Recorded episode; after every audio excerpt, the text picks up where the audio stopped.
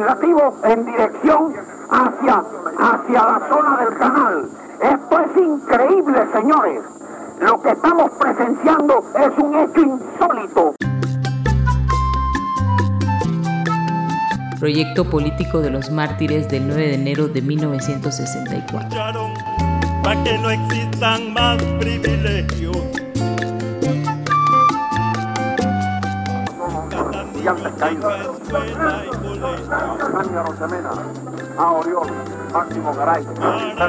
Están ustedes escuchando los nombres de los estudiantes que han muerto, que han muerto en, en las escaramuzas que se han registrado en la noche de hoy. Los nombres, señoras y señores, los nombres de los estudiantes asesinados por balas norteamericanas en la noche de hoy por el ejército norteamericano son los siguientes. Ascanio Arosemena. En primera instancia, debemos considerar el 9 de enero de 1964 como la reacción legítima del pueblo panameño representada por la gloriosa generación de estudiantes de esa época aquí se encuentra alborotado, a pesar de que esporádicamente recibimos nuestra rociada de fuego de ametralladoras. Quienes exigían se cumpliera con lo pactado entre Estados Unidos y Panamá, plasmado en el acuerdo Chiari-Kennedy de 1962 con lo cual se reconocía la presencia de la bandera de Panamá en todas las instituciones administrativas y centros educativos de la antigua zona del canal. 5 de mayo. El pueblo panameño en un acto patriótico, avanzando a la cabeza con una bandera nacional, se enfrenta a los, a los ejércitos de los Estados Unidos. El pueblo panameño sigue disparando. El pueblo panameño siguen disparando. Siguen disparando intensamente ahora. Ahora se dispara intensamente. Intensamente. Intensamente se está disparando y la multitud se dispersa buscando refugio. En estos momentos continúan los disparos y las ambulancias con las banderas de la Cruz desplegadas siguen circulando hacia el hospital Santo Tomás llevando su carga de heridos. En cuanto a un programa político, no fue algo que surgió de una reunión concreta con fines partidistas o algo elaborado de un momento preciso o específico de los que participaron en la gesta del 9 de enero, sino que se fue estructurando en el tiempo, producto de las luchas nacionalistas de varias décadas, cuya base fundamental era la soberanía panameña en territorio canalero, y que los ingresos generados del canal sirvieran para el progreso de la nación, que todos los sectores se vieran beneficiados, especialmente la clase trabajadora, las clases populares. La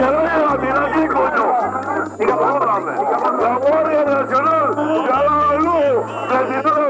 panameño. ¿Por qué no vienen a tirar ahora, coño? Aquí prácticamente, pueblo panameño, no podemos casi transmitir. La gente quiere saltar el teléfono con el cual estamos hablando. La multitud aquí quiere saltarnos en el teléfono donde nos encontramos. Se muestran indignados, se muestran indignados contra la Guardia Nacional, porque la Guardia Nacional debe de solidarizarse con el pueblo y aquí es hora de darle una lección. El pensamiento, el, pensamiento, el pensamiento, el pensamiento de la mayoría aquí es de que se hace necesario, si es necesario que se muera. Lo que sucedió el 9 de enero fue un justo reclamo en derecho internacional público por parte de los estudiantes, quienes solicitaban a las autoridades soneitas cumpliera con lo pactado. Cuando inician los incidentes? Comienzan desde el mismo momento en que los Sonians no iban a cumplir lo que su gobierno había pactado con Panamá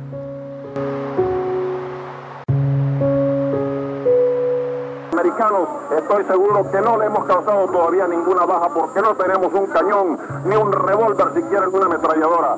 Si tuviéramos, estaríamos allí al frente de la avenida 4 de Julio también disparando nuestra, nuestra boca de fuego contra estos engreídos y también hubiéramos tendido en el suelo, así como nos tendieron a seis víctimas inocentes, a seis estudiantes en nuestro pueblo. Solo siete estudiantes, siete estudiantes, siete vidas, siete vidas en crecimiento que la patria esperaba. Lo más de ellos nos lo han asesinado estos asesinos sin vergüenza.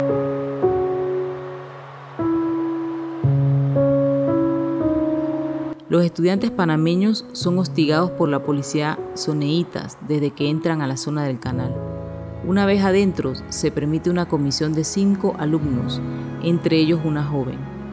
Antes de cantar el himno nacional, los padres, los alumnos y la policía soneíta agreden a este grupo de estudiantes. La estudiante que formaba parte de la comisión se tira encima de la bandera para protegerla, que es quien recibe la patada y cae al suelo. La bandera nacional se encontraba rasgada cuando los estudiantes la levantan junto a la joven. En ese instante, un policía soneíta rompe con su vara policial la bandera. Luego, los estudiantes son perseguidos por una turba de fanáticos sonians. Logran llegar donde se encontraban el resto de los estudiantes, cuentan lo sucedido y salen de la zona del canal maltrechos y golpeados.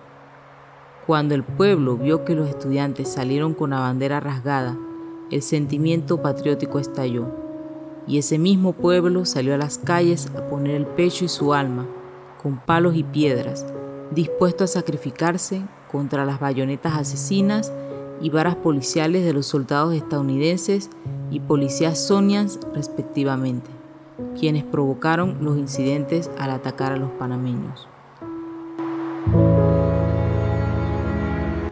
Vale tener presente la visión que tenía el Sonian con respecto al gobierno de John F. Kennedy, ya que estos no se sentían en la obligación de acatar lo pactado por su gobierno, se sentían distintos al norteamericano de los Estados Unidos. Además, consideraban a Kennedy muy abierto y progresista al hacer este tipo de acuerdos. En la historia, por primera vez en la historia, presidente de la República de Panamá y de cualquier república latinoamericana presenta ante el Consejo de la Organización de Estados Americanos una denuncia contra el gobierno de los Estados Unidos por agresión al pueblo panameño.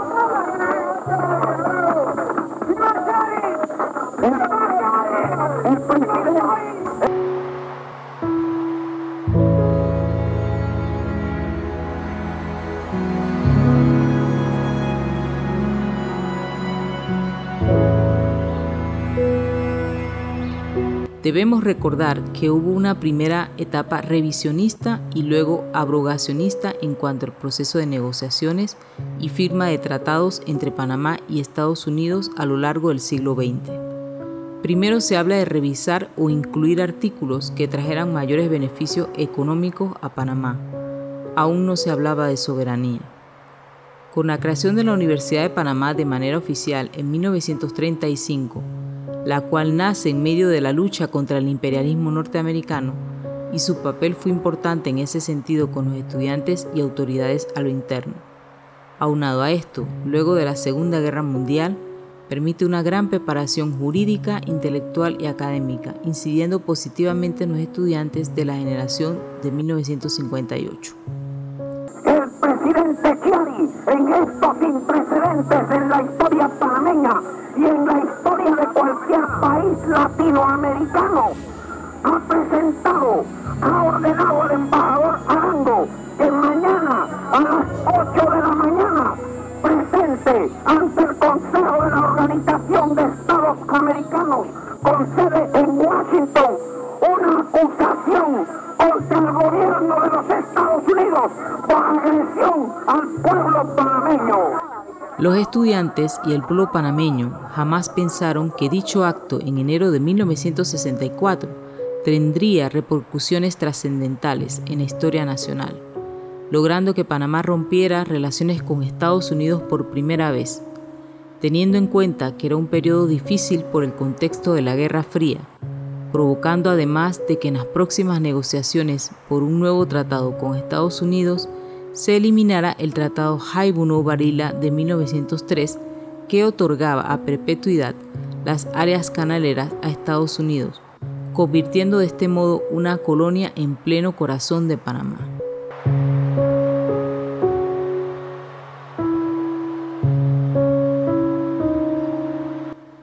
Hechos previos que marcaron el 9 de enero de 1964 fueron los siguientes desintegración del ejército y desarme de la Policía Nacional, a principios del siglo XX.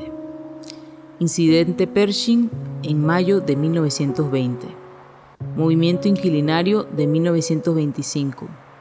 Rechazo al Tratado Philon-Heinz de 1947. Operación Soberanía y Siembra de Banderas de 1957 y 1958 respectivamente. Las distintas solicitudes de los gobernantes parameños para que los norteamericanos intervinieran en los asuntos internos, elecciones, contra las protestas o levantamientos populares. Las circunstancias históricas colocan a los militares al frente para negociar un nuevo tratado con Estados Unidos. Vale aclarar que ellos no habían tenido un papel protagónico en la lucha por la soberanía nacional en la zona del canal. Con la estratégica internacionalización del caso panameño, llevado adelante por el general Torrijos ante la ONU, la OEA y en reuniones de la Organización de Países No Alineados, permitió una mayor visibilización de lo que ocurría, etapa que culmina con la firma de los tratados Torrijos-Carter en 1977. Independiente de la crisis política que se vivía al interno del país, no se justificaba una invasión norteamericana bajo el pretexto de sacar al dictador Manuel Antonio Noriega. El proyecto político de los mártires de 1964 no se ha cumplido. Basta solo con mirar la junta directiva que conforma la autoridad del Canal de Panamá. Oligarquía pura. Son ellos ahora los nuevos Sonians que viven de la soberanía.